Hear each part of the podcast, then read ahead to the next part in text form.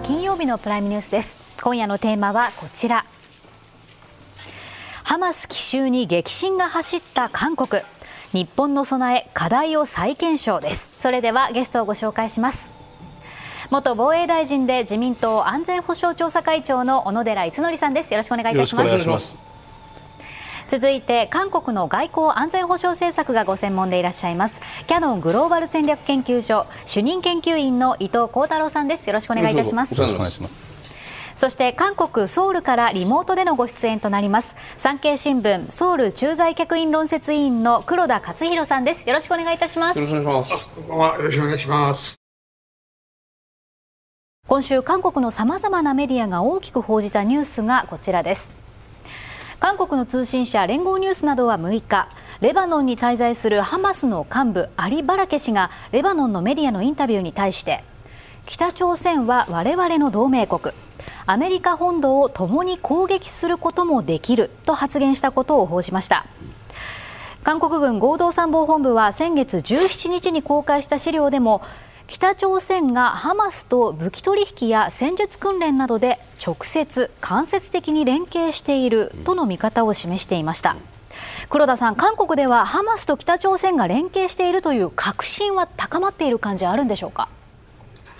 当然、まあ、そういう雰囲気ですね、うん、あのまあ、北朝鮮自体が、まあ、ハマスのみならず、うん、これまであの、まあ、各地、各国の反反政府勢力、あるいは武装勢力、テロ組織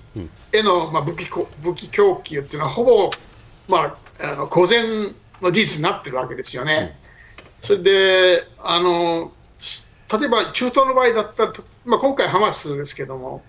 あのレバノンの方にはあの別のせあの勢力もあるんですけども、つまり、例えば、まあ、イラン経由の、ね、支援っていうのは当然まああって、イランが直接できないけれども、けれども代わってそれを北朝鮮がやるというようなことは当然あり得るわけで、相当広範にこれまで各地で支援してきたというふうになってますね。なるほど。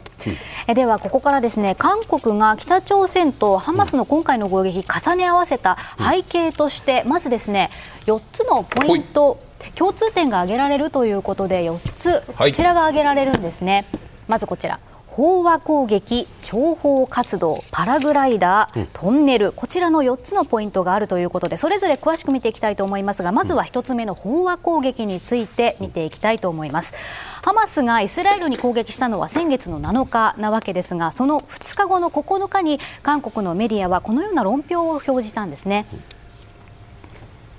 ハマスのイスラエル奇襲攻撃、韓国も人事ではない。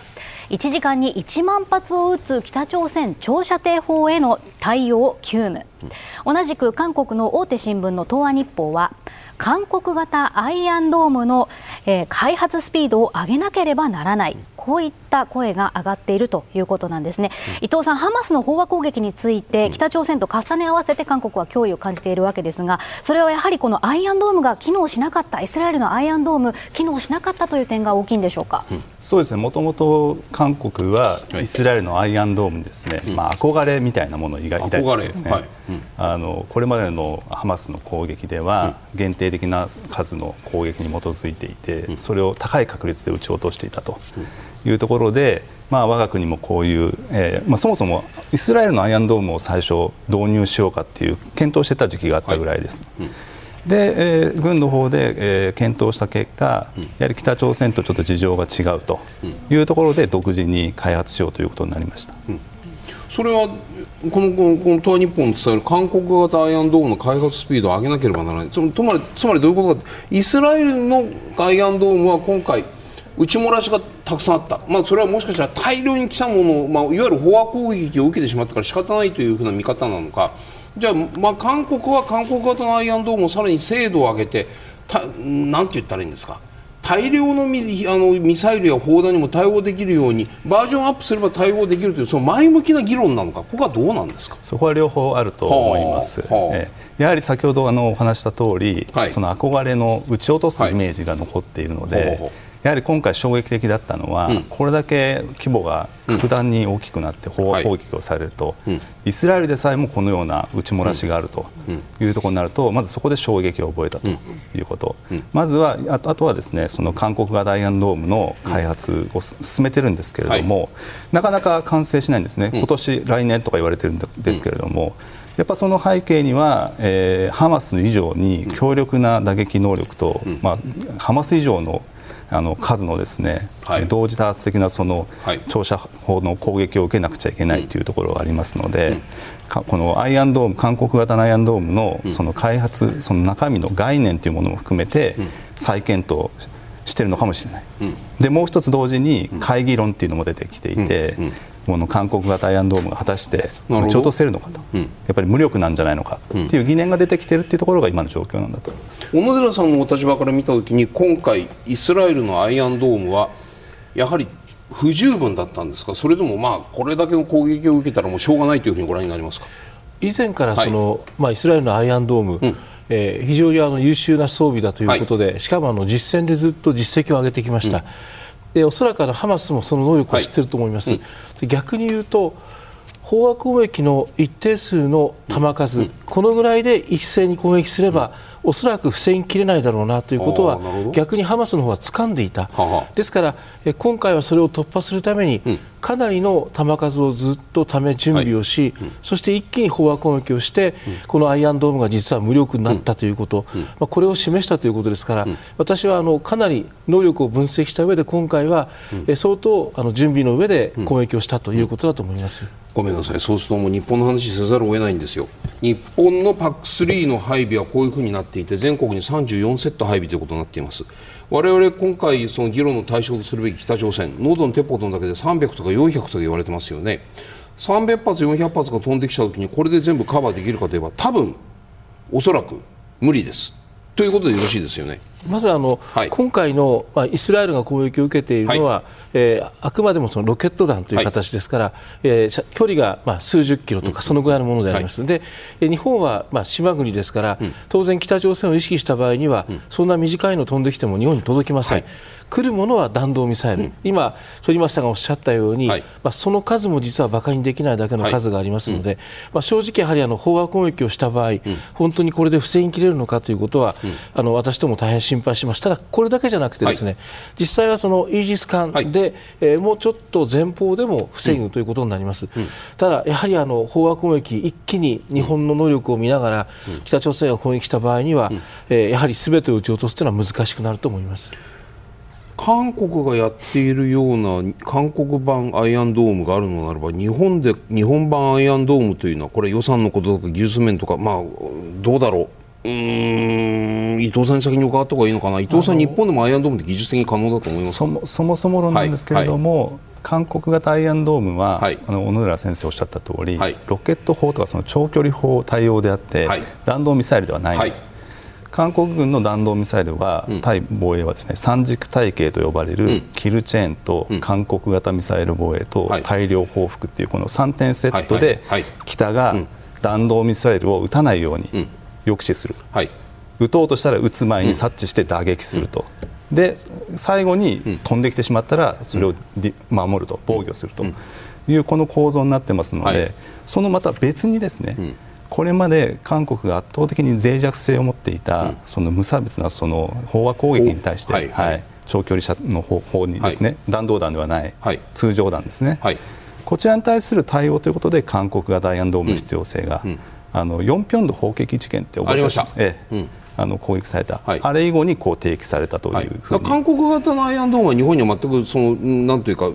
適用されないというのはねこれは多分だからその長距離の155ミリとか200ミリとか知りませんけれどもその砲弾が飛んでくるの必要は日本はないわけですよ。でもにそのじゃあイスラエル型でも結構でそういったものが日本にてできるのかどうか作るべきかどうかってここの議論なんですよ、まあ、あのこれはあの PAC3 ということで、はい、まあ、アメリカの技術を日本で導入して、この防空システムをやってるんですが、はいうんうん、今国産でも、はい、えー、迎撃システムをさらに能力を向上して、うん、同じようにあの弾道ミサイル対応ができないかということで、国産で今これを後押ししてますので、はい、それが、えー、完成してくると、うん、おそらくこの PAC3 に加えて、うん、国産での現役ミサイルの配備ということで、うん、私どももっとあの手厚くしていきたいと思っています。それで実はあのもう一つ大事なことは、今回あのいろんなあの、まあ、攻撃のシミュレーションを考えると、はい、やはりあのウクライナもそうなんですが、はい、原子力施設このような重要施設が逆に標的になってしまう危険性がある、うん、とすれば、うん、えここにある PAC3 の部隊だけではなくて日本ではもっと守らなきゃいけない重要施設があります、はい、それを全部守るためには、うん、やっぱりイージス艦と PAC3 だけではなくて国産の現役ミサイルシステム。これを早く数多く配備をしていきたいと思っています。先ほどご紹介した4つの共通点のうちの2つ目、右上ですね。諜報活動について続いて見ていきます。まず東亜日報は先ほどの飽和攻撃への危機感のほかにもこちら、うん、大統領直属の情報機関である国家情報院を中心に情報網も改めて点検しなければならない。このように指摘をしているんですね、うん、イスラエルはハマスの奇襲を、まあ、モサドもってしても事前に察知ができなかった。この点を大きく指摘をされているわけですが、うん、黒田さん韓国もやはり事前に察知をできない可能性というのを感じているんでしょうか？当然そういうことですよね、あのやっぱり奇襲の問題っていうのはやっぱ情報と密接に関わってて、はい、いかにあの情報を確保して事前にあの、えー、抑える事前に防ぐかっていうことじゃないですか、あれは先制攻撃含めてね、だから情報の重要性を今回、まあ、痛感した。といって、特にあのイスラエルがなんて言いますか少し緩かったっていう話なんですけど。うん韓国はまさに、まあ、ムン・ジェイン政権、前のね、ムン・ジェイン政権時代に、対北融和政策じゃないですか、うん、つまり、対話、あるいは交流をしておれば安全安全なんだということがあって、韓国の、まあ、一般の国民心理、それからまあ軍をはじめ組織も含めて、相当その北に緩くなっているということがあってね、それに対する今回はまあ貴重な警告なんだということで、特に今、あのユン・ソンニョル大統領、つまり保守政権になってですね、はい、えー、ムン・ジェイン政権とのこの差別化を、まあ、進めてるわけで、うん、特にこの情報面なんかそうですよね。うん、これまでそのムン・ジェイン政権下では、例えばまあ国内で北のスパイを捕まえるのはもうやめろと、端的に言えば、そういう、まあ、時代だったんですけどね。これじゃやっぱりだめだろうっていうのが、まあ、改めて実感されているということですね、続いてはこちらのポイント3つ目パラグライダーです、うん、ハマスの奇襲作戦について分析を行った韓国軍合同参謀本部はこちら、うん。パラグライダーを利用して侵入する戦術も北朝鮮が伝授した可能性があるとの見方を示しているんですね。韓国としては今回のまあパラグライダーを使用したハマスの奇襲を見たときにまあ危機感といいますかさらに危機感を募らせるようなことになったんでしょうか？そうですね。昨年12月だったんですけれども、はいはい、あの4機のドローンが北朝鮮上空から韓国に侵入して、はい、そのうちの1機が大統領室の近くまで来たとい。う事件がありました。で低高度の飛行物体やはり探知が難しいということと、うん、探知をした後も、うん、陸軍と空軍のこの縄張り争いもあったようで、うん、うまく撃墜できなかったんですね、そのまま戻ったっていう。その事件がまだ記憶が鮮やかに残っているというところからも、非対称のやり方でのパラグライダーによる浸透ですね、にもう今回呼び覚まされたというか、あやはりこういうことをやるんだと、こういうことをやるとイスラエルでも対応できない。はい、韓国にとってイスラエルは、軍事イノベーションが進んでいる模範とするような国ですので、はい、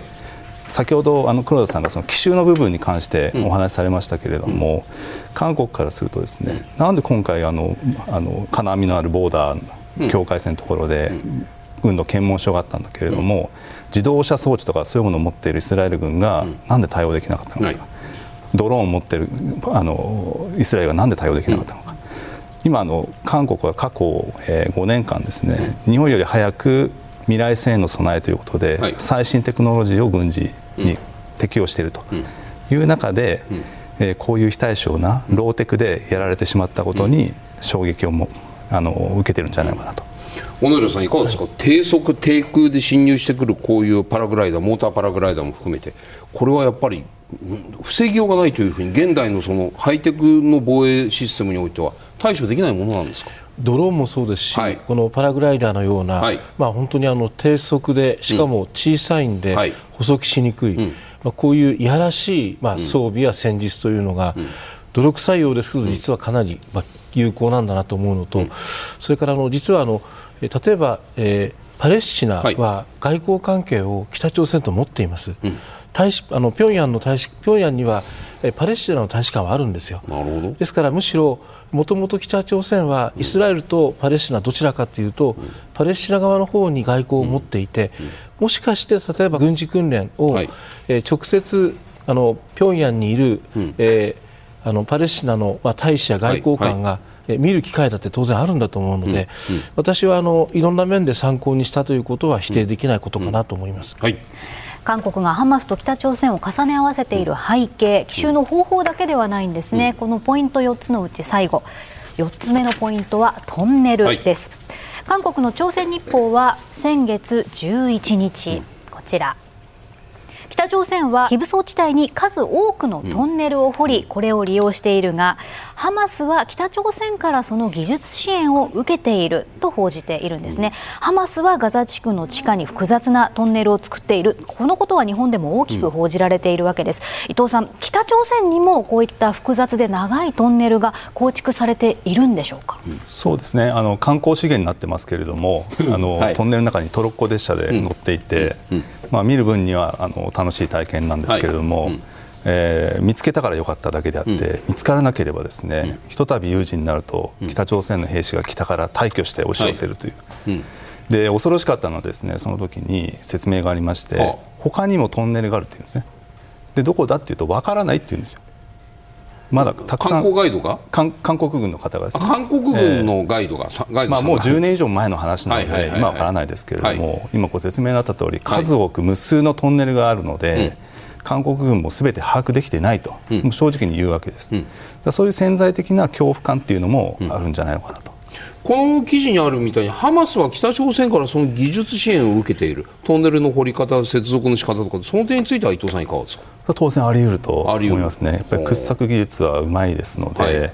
あの話が変わるかもしれないんですけれども、はい、以前あのアフリカのセネガルとかに、この彫刻銅像とかを作る、はい技術者を送って外貨を稼いだっていう。あの外貨稼ぎで労働者を派遣するっていうのはいくらでもやりますので、うんうん、この技術を持った技術者をそういう派遣するっていうのは当然あり得るんじゃないかなと、黒田さん、この北朝鮮のトンネルの技術それがハマスとの連携しているのかどうかこのあたりどういうふうにご覧になってますか？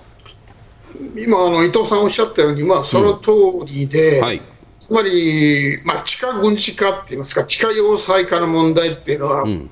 あの北朝鮮は大先進国であってですね、ハマスのような武装勢力が一地域で小規模にやってるんじゃなくて、はい、北朝鮮はあの国家的規模全土でですね、うん、それをまあやってきたわけで、はい、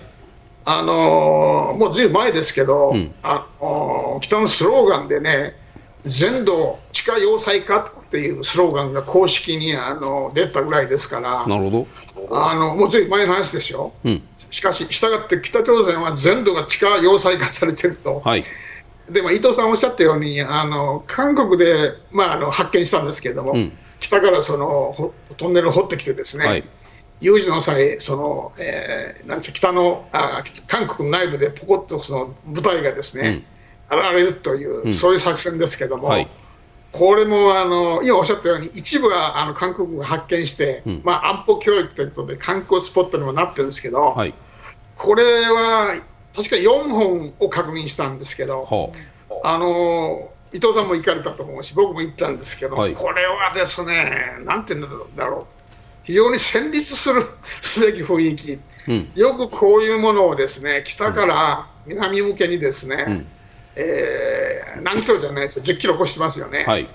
掘ってきてるっていうわけですよ、うん、しかもそこをあの、まあ、大体規模で部隊があの送り込めるっていうことですよね。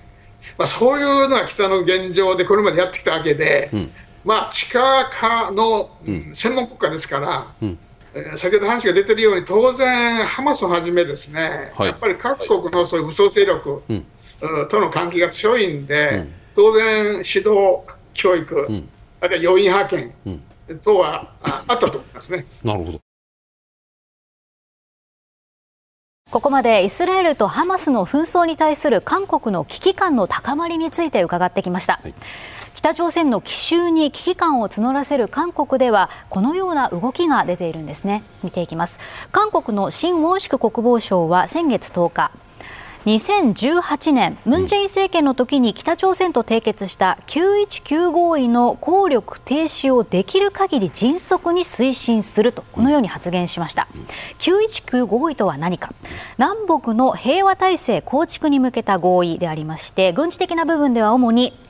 非武装地帯内にある監視場22カ所試験的に撤収すること。軍事境界線上の上空に最大40キロの飛行禁止区域を設定することなどが盛り込まれています。この飛行禁止区域は民間航空機は除かれているんですが無人機ドローンの飛行も禁止されているんですね。黒田さんこの合意の効力停止を急ぐ理由は何でしょうか？これがまさにあのさっから話に出てるあの情報収集の問題ですよね。はいはい、で、つまりまあ919南北919協定って言いますか、うん、合意で、うん、まあ、韓国側は情報収集活動で、まあ、ある種の武装解除しちゃったということなわけですよね。うん、これはあのまあ、ムン・ジェイン政権下の、まあ、大北融和政策でそうなったんですけども、つまり緊張緩和という名目で、そういう措置になったんですけども、つまり、先ほど前あのパネル出ましたけども、うん、えー、こういうことで、つまり、いわばあの、まあ、双方ということなんではあるんですけども、はい、つまり、えー、軍事境界線周辺での,、あのまあ、やっぱ情報収集活動をやめようという、軸しようということですよね。うん、でこの南北の情報関係というのは、うん、あのつまり圧倒的に、まあ、北に有利になってるわけじゃないですか。北は愛国家ですから、全く秘密で何がどこにやって何をやってるかわからないっていう状況でしょ。なるほど。南の方はもう自由民主主義国家ですから、うん、メディアもうるさいし、監視も強いから、大体、まあ、うん、軍事情報等ほとんど公開されてるわけですよね。したがって、そのそういう状況でああいう合意をしちゃうと、うん、これは圧倒的に北にとって優位と、北南にとって不利っていうことじゃないですか。で、まあ、今回のハマス、イスラエルの事態でも、まあ、そのことがあの想起されて、ですね、うん、やっぱり情報収集が重要なんだ、うん、つまり情報面でやっぱり北に遅れを取ってんだと、うん、遅れを取っちゃならないっていう発想から、あの合意はやっぱりもう廃棄だと、破棄だと。いう議論が圧倒的に今出てますね。なるほど。伊藤さんからご覧になると、この919合意っていうのは、韓国から見たときには何らメリットなかったというこういう見方でいいんですか？メリットなかったんですけれども、はいはい、あの最新の国防白書のデータにも出てるんですけれども、はい、18年以降、ほぼ北の挑発がピタッと止まってるんです、ね、あやっぱりじゃあ、これ、効果あったんじゃないですか？まあ数の取り方なんですけどね、はい、裏で弾道ミサイルやってましたから、短距離の。はい、えーまあ、それを挑発と取らないで、はい、まあ、ゼロとしてたんですけれども、だから迅速に推進すると、うん、この国防大臣、かなりこわもてで、はい、あの強硬派なので、はい、こういう発言をしていると思うんですけれども、うん、これを効力停止して、うん、北がちょっかい出してきて時に、韓国の国内が多分割れると思うんですよ、ほら見たことかと。これまで18年からほぼ年1回あるかないかの挑発がこれで増えて不安定化するんじゃないかっていうのをおそらく野党側は進歩系ですね。進歩系は批判すると思うんです、えー、そうすると進歩側にしてみ進歩側にすればまあ、自分たちが政権を持っている時にこういうこう22か所の監視所を撤収する40キロというノーフライゾーンを設けるみたいなものというのはね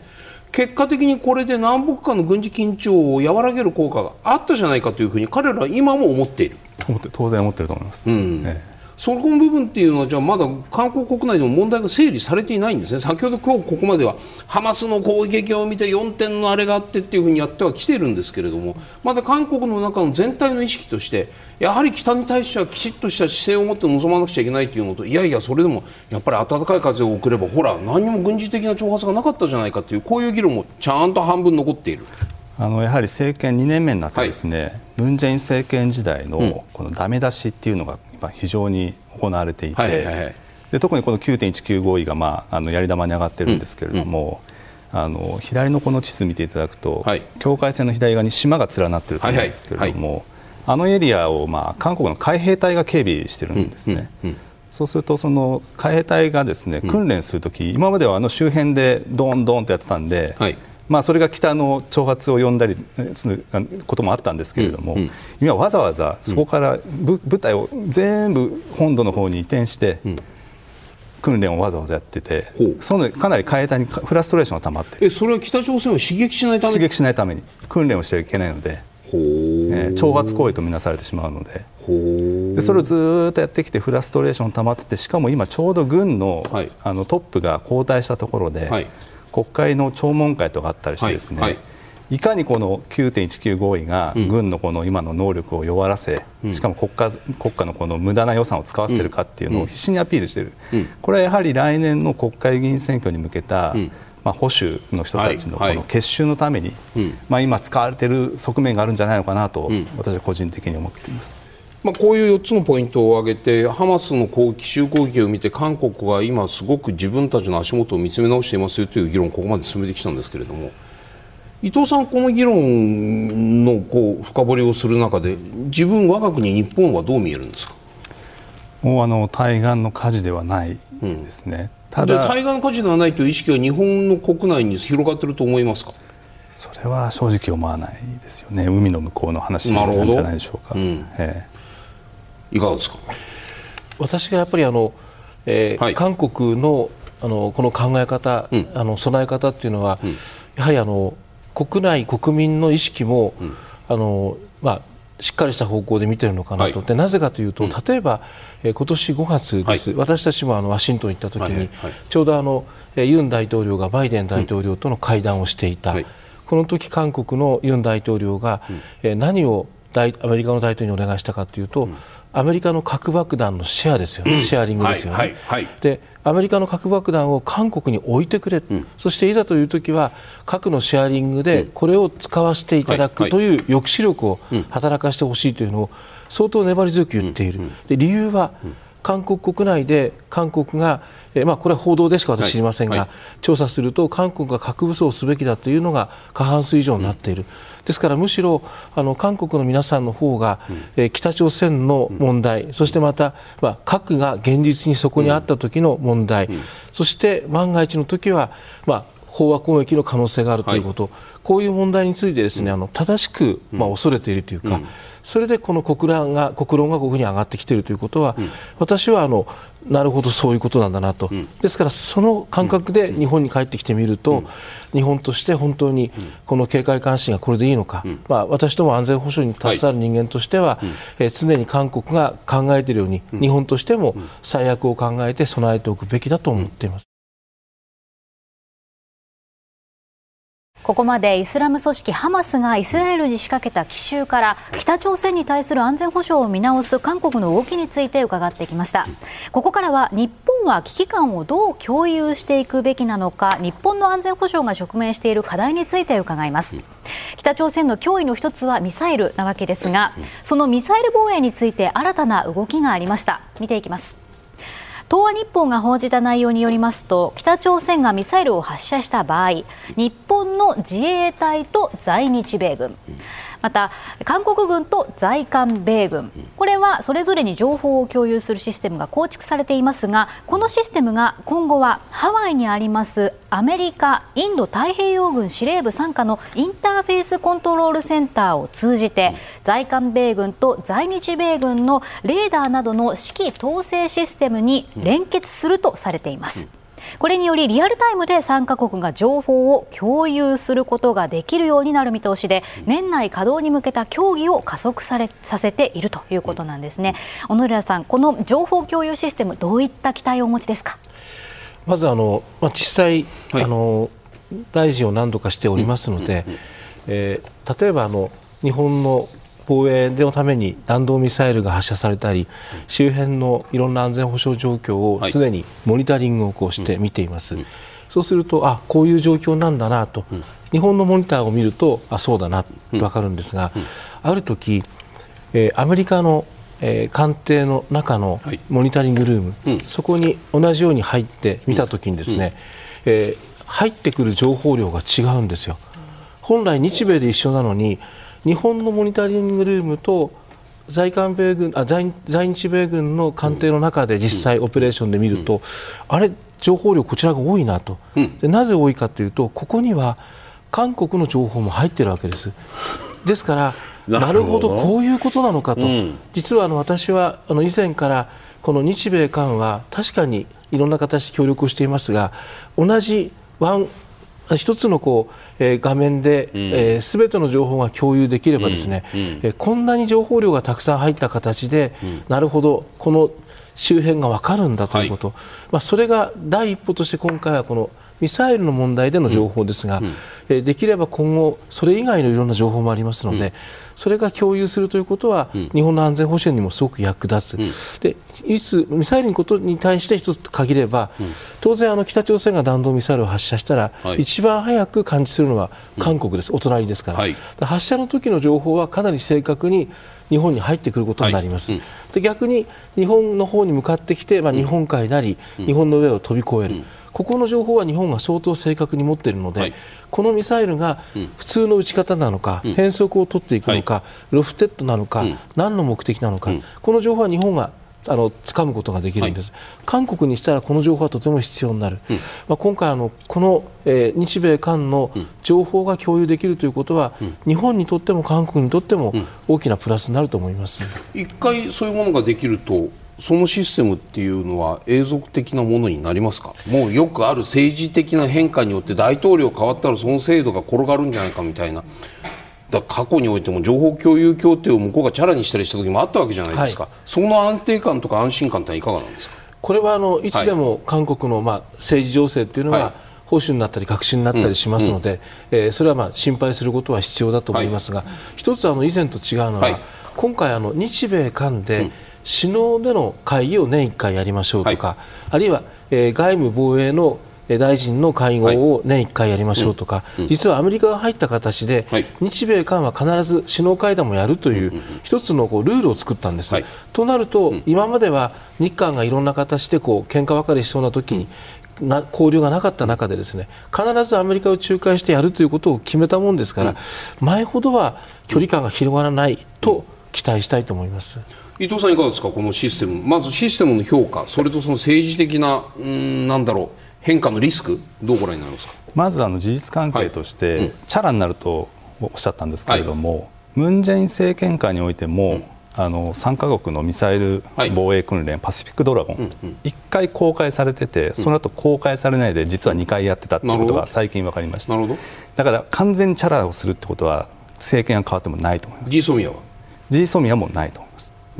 それはなぜかというと、はい、えー、ちょっと話はそれるかもしれないんですけれども、はいはい、えー、ジーソミアはまず破棄する、うん、あの輸出規制の話、19年の時に、えー、7月でしたけれども、あなたジーソミアを破棄すると感情的に向こうが反抗しました、うん、そしたら初めて、中国とロシアの空軍機が合同で日本海にやってきて、ロシアの AWACS が竹島上空を飛んで、はい韓国がロシアにも日本にも抗議して、うん、日本も韓国とロシアに抗議してとか、もうぐちゃぐちゃになった、はい、あそこから中ロのこのくさびを打たれること始まったんですよね。だ相当やっぱり日韓のこの関係がこじれると、地域の情勢がどれだけ不安定化するかっていうのはも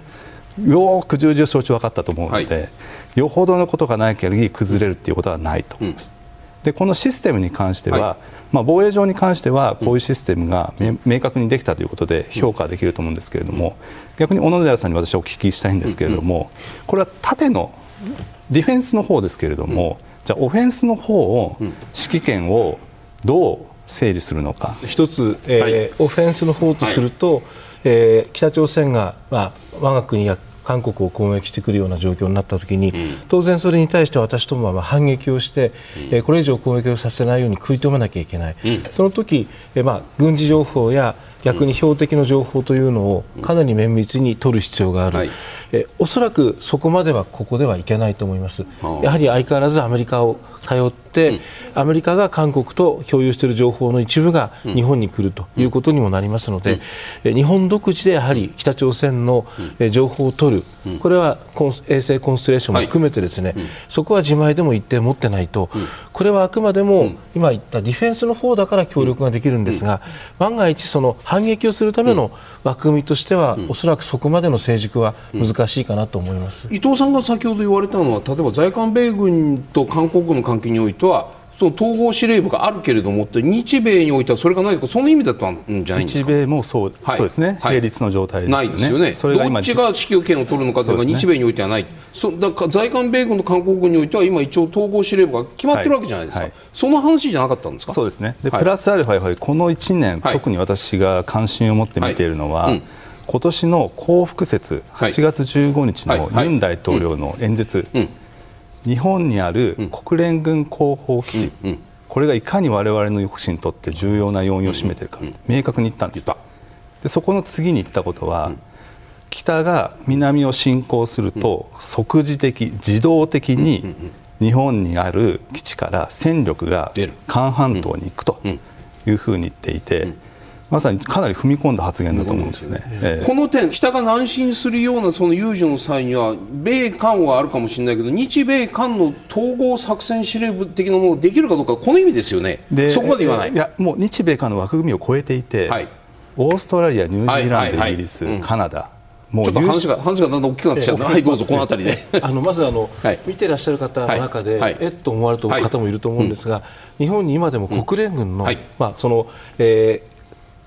南北の、まあ、対立にと時に対して、えー、そこで対抗対応するための国連軍のヘッドクォーターが今でも日本にあるということ、しかもこの国連軍の組織というのはまだあそこ停戦ですから、生きているということですので、えー、何かあった場合にはまずこの国連軍の枠組みで、まあ、対応するということになります、そしてその中の重要なアセットは在日米軍も含めてあるということです、もう一つ万が一、えー、その北朝鮮の動きというのが、日本自身の安全保障上の脅威になって、我が国防衛としても対応しなきゃいけないということになった場合には当然、そのアメリカとの関係での対応もありますし韓国との対応もあるんですがあの少し韓国との立場が違うのは、韓国の場合には、まあ、合同で実は動くということですから、えアメリカの、まあ、今あのトップの人が、はい、えー、支持する中で韓国軍が一緒に動くということ、うんはい、日本の場合には当然そのどこかの国の指揮下に入るということはできませんのではい、あくまでも日本自体の、まあ、司令部があってそこが、うん、えー、韓国やアメリアメリカとの情報共有をしながら、うん、えー、共同で何かをしていく、でもあの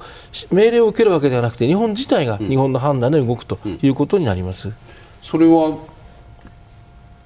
なんて言ったらいいんですか？合理的なんですか？軍事的合理性は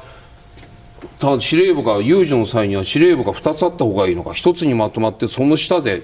やった方がいいのか。っていう僕はそういう話を今聞かされているように思います。まあ、あの、はい、少なくとも日本の憲法の中では、はい。うん、我が国自身が、うん、あの我が国の守るための対応になりますから、えー、あくまでもどこかの指令の中で日本の自衛隊が動くということじゃなくて、うん、日本独自での判断ということになります。ただ相当ですね、えー、同じ場所で同じピクチャーを見て、えー、同じ標的を考ええー、どこが一緒にやるかというところまで詰めていかないと、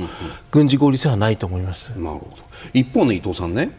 このミサイル情報共有システム日米韓のミサイル情報共有システムをこれから作っていくというふうに、まあ、これになっていくとしてもですよ。じゃあ日本とアメリカと韓国の、まあ、軍事情報の収集能力これ単なる技術的な面から始まると思うんですけれども、えー、これ大体みんな同じようなレベルで日本の技術が高くて韓国が劣っているとかにアメリカがダントツ高くて大変だとかその辺のギャップどうなってるんですか？これはまあ小野田先生はおかしいと思いますけれども、はい、あの得意分野が違うので、必ずしも比較できないわけですよね。なるほど。日本の場合はあの電波情報と、はい、あと哨戒機による海上の探知、うんうん、これがまあやっぱり圧倒的に優位なわけですね。はい、で韓国は哨戒機が少なくて、うん、潜水艦探知能力が日本に頼る部分も出てくるかもしれないので日米に。で一方で地理的に最前線にありますのでレーダーもありますから、最初に探知できるっていう情報もあるし、まあ、だいぶヒューミント能力が落ちたと思うんですけれども、うん、まあ、それでもそういう部分でも日本にはできない部分があると、うん、あとはやはりイージス艦などのも含めてもですね、かなりやっぱり能力は昔に比べたら向上してますので、うん、そこら辺の能力も期待できる。だけれども、一つにこう比較できないっていうんですかね、まあ、アメリカが圧倒的に強いのは確かなんですけど、これはもう伊藤さんからいろいろ教えていただいているんですが、はい、えー、韓国は今あの、相当防衛装備にお金をかけています。ですから今回あの去年防衛三部省を作って予算を増やしましたが、はいはい、予算を日本が増やす前は、うん、防衛予算は韓国の多かったんです、うん。うん。はい、日本の人口の半分の韓国が日本よりも防衛予算が多かった、そして今韓国は、えー、防衛装備をどんどん開発をしていて、これをむしろ今、韓国の成長の一つの柱になっています、例えば去年、確か2兆円の防衛装備の海外への受注。を韓国はもう持ってるわけです、それだけの防衛装備が売れるということ、そこで入ってきて、またそれが研究開発に使えるということ、ですから、え以前は日本の技術は高かったと私たちは思ってるんですが、い、つの間にか韓国がむしろあのどんどん海外に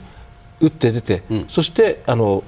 能力を高め、うん、国内の産業がまた育成されているということなので、うん、日本としてもこのままでいくとですね、考えてみたら例えばインドネシアあの私ども長年 ASEAN の関係強いですが、はい。はい、そこの今潜水艦は韓国製、うん、戦闘機も韓国との共同開発。そしてこれから韓国のものがいろいろ ASEAN に広がってくる、はい、で日本では、えー、防衛産業が立ち行かなくなる、うん、赤字だからどんどんやめていく、うん、いつの間にか日本で作れないから、うん、韓国から買わなきゃいけないなんてことになったらですね、実は防衛装備が完全に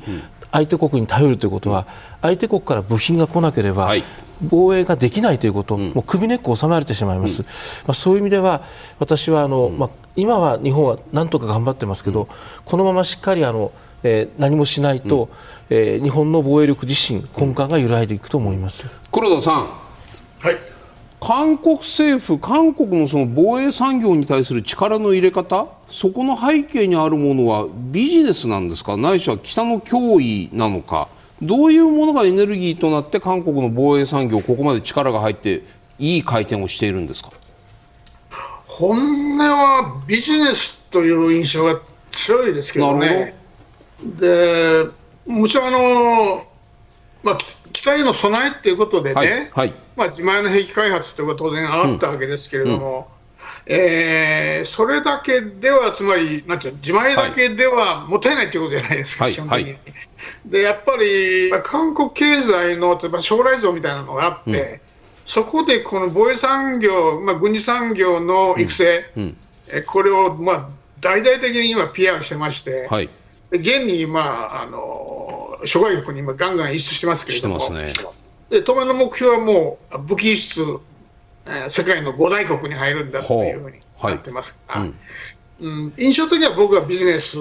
という観点が強いと思いますね。なるほど。伊藤さん、その韓国のびあの技術がそのまあ全部とは言わないけど一部において日本の明らかに武武器武器よりも優秀なものを作ってね売っているということはあると。じゃあ例えば日韓の間の防衛産業のなんていうんですか美しく言えば技術交流、ええ、あのもっと別のなんかさまざまな連携交流この場合で言うともしかしたら韓国の方が優秀だったら韓国の技術をもらい受ける形の関係性とかね。そこまで我々考えるべき状況なのかどうか心当たりいかがですか？そうですね。最近私出張して向こうの人と話をすると、はいうん、やはりどうやらやはりかなりの日本の部品が普通に使われている、民生品が。なるほど、えー、はい。ということで、はい、今、韓国側の研究者を中心に、はい、日本とのその防衛産業協力を加速化させたいと、活性化させたいと。じゃあ、日本の防衛産業、そこに生きる道があるかもしれないじゃないですか。ただ、うん、私、ここで推進といった途端に反発を受けると思うんですけれども、やはり韓国と組むことに対するその自尊心なんですかね、あと感情的なものなのか、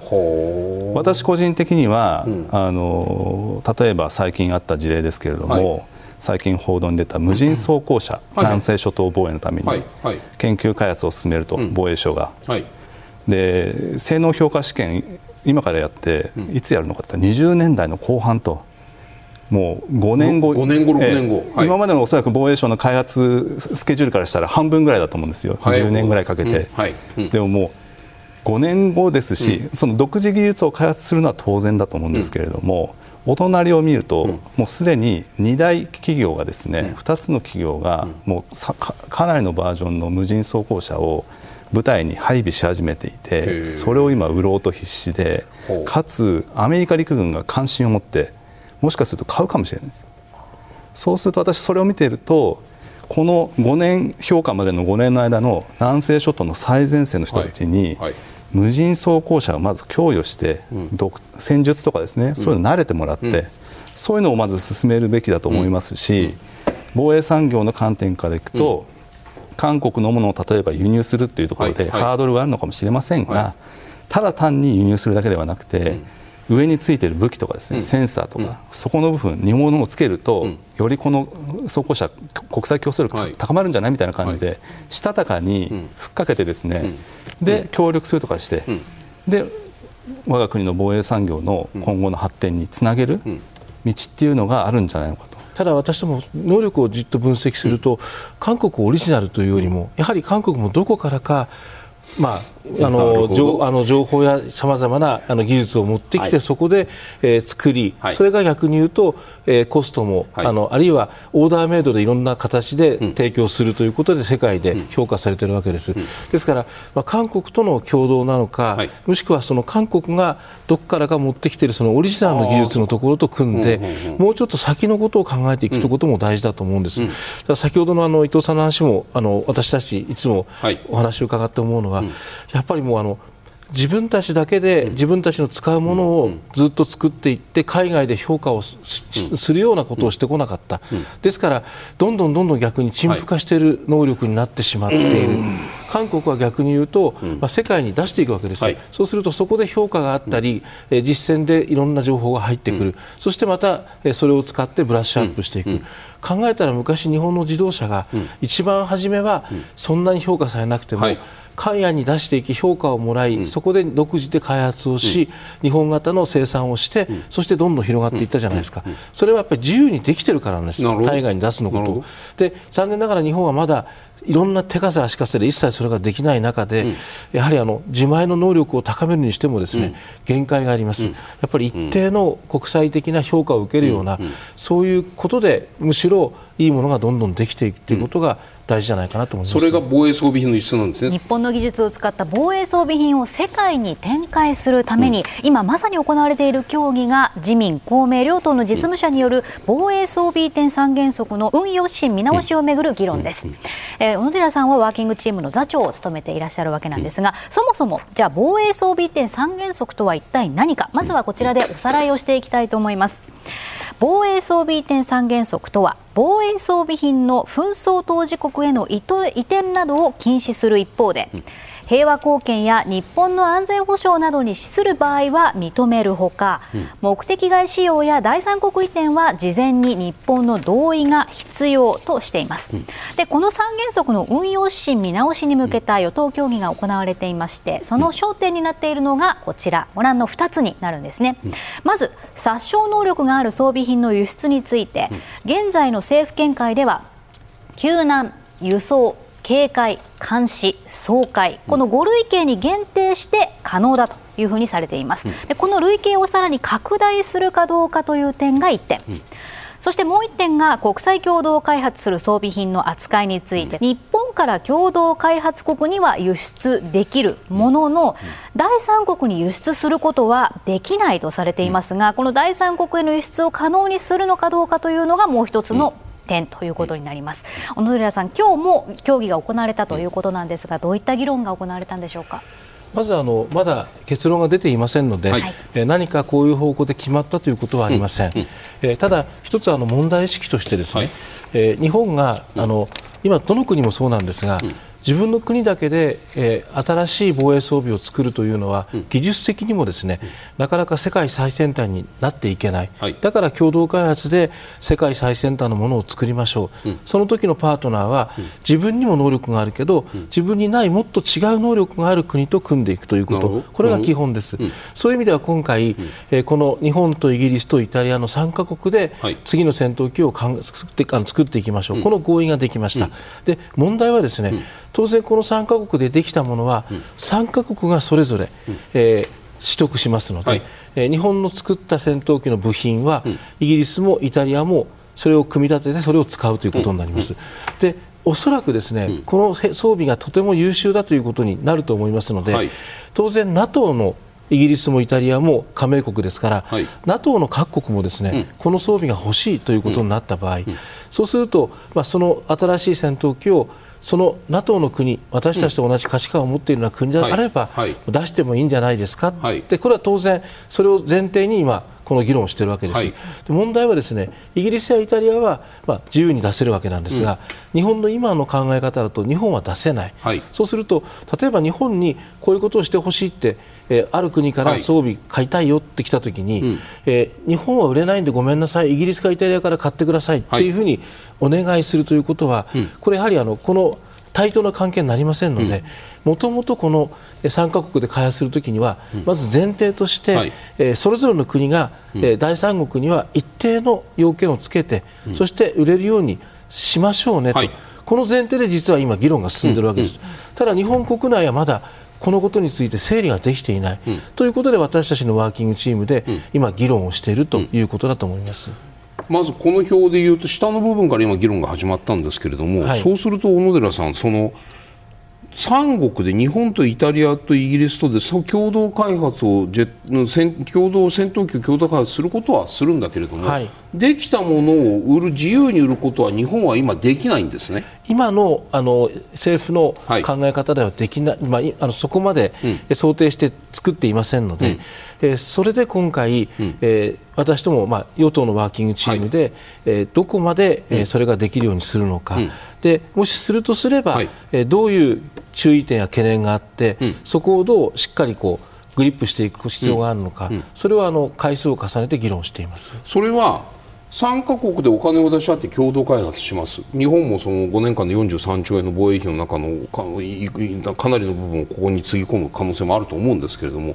お金をつぎ込んで共同開発してできた戦闘機評価が高くていろんな買い手がついたとしてもその国に対して売って利益を得ることができない。つまり投資はするけれども回収ができないというのが日本の防衛産業だというふうに聞こえます、まあ、ですからあの、えー、結局部品の下請けにしかならないということになってしまう。うんうんそれはやはり、せっかく日本の技術を出し、はい。うん、そして日本がお金も出し、うん、そして技術とお金でリードしているわけです、うん、それなのに実際その装備が他の国、他の国といっても、NATO の国ですから、あの私たちと同じ考えを持っている国ですから、はい。はい、その国が欲しいという時に、日本から出せないので、日本は部品だけ製造する下請けになり、えー売るのはイギリスとイタリアだけってなったらですね、ちょっとこれやはりあの今後の問題としても、日本の産業にしてもどうなのかなと、うん、ですからやっぱりここは整理をして、対等な立場でできるようにするべきだと、うん、もちろん、えー、第三国にいる時の相手国は、はい、えー、私とと同じ感覚を持ち、うん、そして一定の制約をしっかりつけるということがあって、議論すべきじゃないかと、まだ議論の途中ですから、はい、あの決定はしておりませんが、今、その議論を盛んにやり取りをしております。それのルール売却ルートが確保されないと単にその日本は防衛費をどんどん積み増していって GDP の2%まで増やすけれどもそれに伴って例えば国内の防衛産業が強化される防衛産業が巡回転をして利潤を生むようになるということが何ら達成されないままに防衛費だけは積み増されていくように聞こえます。そこはいかがですか、まあ、それでもあの部品は部品パーツサプライヤーとしてね、えーえー、ということで出ますけど、はい、やっぱり私たち、相当の技術を今回中心で出すわけです、はいはい、そしてあの費用も負担するわけです。それなりにやはりこれがうまく回っていくとしたら、やはり対等な立場で第三国に移転できるということは、一つ大事な議論じゃないか、まあ、これを今あの議論として詰めています。さて先ほどから防衛装備移転三原則の運用指針の見直しの与党協議の見通しについて伺っているわけなんですが伊藤さん、この防衛装備移転三原則の運用指針の見直しは日本の安全保障上どういった意味を持つものになるでしょうか、あのですね、今年5月にあのアメリカのペンタゴンがこういう報告書を出したんですけども、戦略ですね、はい、あのナショナルディフェンス・サイエンス・テクノロジー・ストラテジー、はい、今後その国防技術をどう扱っていくかっていう技術で、うん、重要なことは、はい民間のエマージング技術をできる限り獲得、早く獲得して中国より先に、それを国防技術に生かすと。で同盟国も協力するという時に、おそらく30年前湾岸戦争の時に我々は人を出せなくてお金を出して、えー、問題になりました。なりました。30年後どうなったかというと、うん、技術を出せるようになることが同盟国として日本の同盟国としての地位が高まるか高まらないかということは問われてくると思うんです閉会じゃない。まあもちろんもう今まで実績生かしてきましたんであると思うんですけど、はい。はい、その技術を出せるっていうのはつまりじゃあ日本の国内においてもそのデュアルユースとか言ってね民生と軍用みたいなところの議論っていうのはまだ進んでる途中だと僕は思いますよ。そのアメリカの要求に応えられるだけの議論が日本の中で成熟していると思いますか？あの早速、もう装備庁はエマージング技術の探すのも始めてます。はい、でえー、いろいろ装備庁もあの海外の装備への意見を見越して、はい、えー、展示会に参加したりとか、うん、ちょうど昨日ですかオーストラリアの方で、和田義明あの補佐官、はい、初めて防衛産業の振興のために補佐官に任命された。なるほど、えー、あの現場で活躍されて、はい、かなり今までやってないことをもう迅速にやって尽力されてるんですけれども、うんもうやっぱりここの入り口のところで止まってしまってますので、うん、この入り口っていうのはこれのここのところです。防衛装備移転の原則の話、ね、原則の話です、ね、はいはいはい、なんとかそこをあの、乗り越えていただいて、今後の,、あの将来戦略も練りつつ、あるべき姿をこう模索していく必要があるこれはあのこの話っていうのは伊藤さんこれこれ法律的なその入り口の狭さの話じゃん出口か。出口の狭さの話ですけどもじゃあ出口の狭い広いはこれは小野寺さんに今後聞くと伺うとしてね。伊藤さんから見た時にその出口がパッと開いた時に日本は出せるだけのその各国が喜んでくれるような技術があるのかどうかって僕はそこは分からない。どうなんですか？例えば最近あった事例で、はい。はい、高機動車が分解されて鉄くずになるはずだったのが、はいはい、また元に戻って使われて喜ばれてると、うんはい、かなり、まあ、トヨタ製ですね。そうですね。ブランド力があるんですよ、はいはい、いろんなものに対して。うんうんで韓国はそこを日本出せないのに乗じて、うん。まあ、うまくカスタマイズとか活用してやってますので、うん、我が国もこう手法次第ではいくらでも期待できる技術っていうのを提供できるし、うん、各国も期待している、うん、2つ目はやっぱり国際共同開発ですね、はい、あのかなりやっぱり主流になってますので、はい、日本の技術だけで対応するのではなく、はい、海外の技術も活用して、ウィンウィンな関係で国際市場に挑戦していくという、まあ、この姿勢が必要なんじゃないかと。じゃあその上でこの 5, 5, 5, 5, 5項目というか5類型これは伊藤さんから見るとどういうこれ全部全部撤廃するべきだ。今議論になっているのは緩めるとか足すとかいろいろな議論が出てますよ。どうすればいいと思うんですか？まあ、あのそもそも私は5類型にこう注目が集まってしまっていて、はいはいはい、まあ、なぜオーストラリアにこう潜水艦、うん、もう攻撃能力のあるものを、はい。あの時、まあ、直あのフランスには負けてしまいましたけれども、うん。うん、進めることができたのかなと、まあ、疑問に思っているわけです。はいでこれはおそらくあの指針の、まあ、今、手元にあるんですけれども、はい、まあ、国際共同開発に関しては、はい、今の指針の中でいけるとい。うことがあると思うんですけれども、うんうん、まあ、どういうわけか、その後あの5類型のところでは、こういう制限がかかってしまっているところがあって、うん、えー、まずこの共同開発はもうできるので、はい、あのこの技術のこの発展のためにもですね、はい、今からできることをまあ進めるっていう道もあるんじゃないのかなというふうにそれは条文の中にそのあれ一文としては同盟国ないしはそれに準じる国々には出せるというのがありますよね。そうですね。それにも、のっとっていれば、まあ、潜水艦でも他のものでも自由に出せるはずなんだと。この意味でおっしゃってる。そうですね。逆に小野寺さんにお聞きしたいんですけれども、はい、どうぞ、えー、質問の形に、まあ、質問の形で、はい。はい、お願いします。あの、まあ、最終的に実はあの、この、えー、装備移転というのは、原則は法律でもなければ、うんあの何かその憲法に抵触する話でもないんですよ、はい。はい、問題はこれはあくまでも政府の一つの考え方ということでやっているので、はい、その中でこれは、基本はこれだけど例外にしてやりましょうねっていうことを実は国家安全保障会議で決めればできるんです。ですからそういう意味ではあの一つ一つの項目を、はい、えー、例外にするということは、うんあのできるので、うん、例えば今回のウクライナの防弾チョッキを出しましたよね、はい。はい、あれは実はこの5類型にも入っていないし自衛隊法上のあれは自衛隊の範疇では武器という範疇になりますから、はいはい、防弾チョッキがですね、はい、ですからそれを出すときに5類型じゃないけどどうしようかな、うん、でも防弾チョッキはいいんじゃないかなということで、うん、閣議決定をして、あれだけは出すということに一つ一つその品物としては一個一個やればできるはずできることなんです、まあ、でもそれは普通一つの大きな体系で考えるべきでしょうということで、うん、今回装備移転ということを今議論しているということです、うん、その話っていうのは一つ一つを検討していけばいくらでもやりようあるというふうにも聞こえます、まあ、逆に言うと、はい、その法律で縛ってるわけじゃないのであの一つの考え方として政府で整理ができれば、閣議決定をしながらこれは例外としてということで、あとは貿易関連をクリアして出せばいけることが多々あります。例えばですよウクライナに対する武器支援です。まあ、ウクライナは多分その日本のさまざまな政治状況を見たときに日本にそれを求めても出てくるまでに時間がかかるからそんなにとは要求はしていないかもしれない。けれども日本側のその運用によっては例えば日本のまあ殺傷能力のあるいわば兵器ですよ。155ミリの榴弾砲でも構いません。155ミリの砲弾かもしれないし。何しろもっと精度の高い精密誘導性の高い砲弾も日本で使う使ってる日本で使っていない日本のストックがウクライナで重宝がられる可能性もありませんか？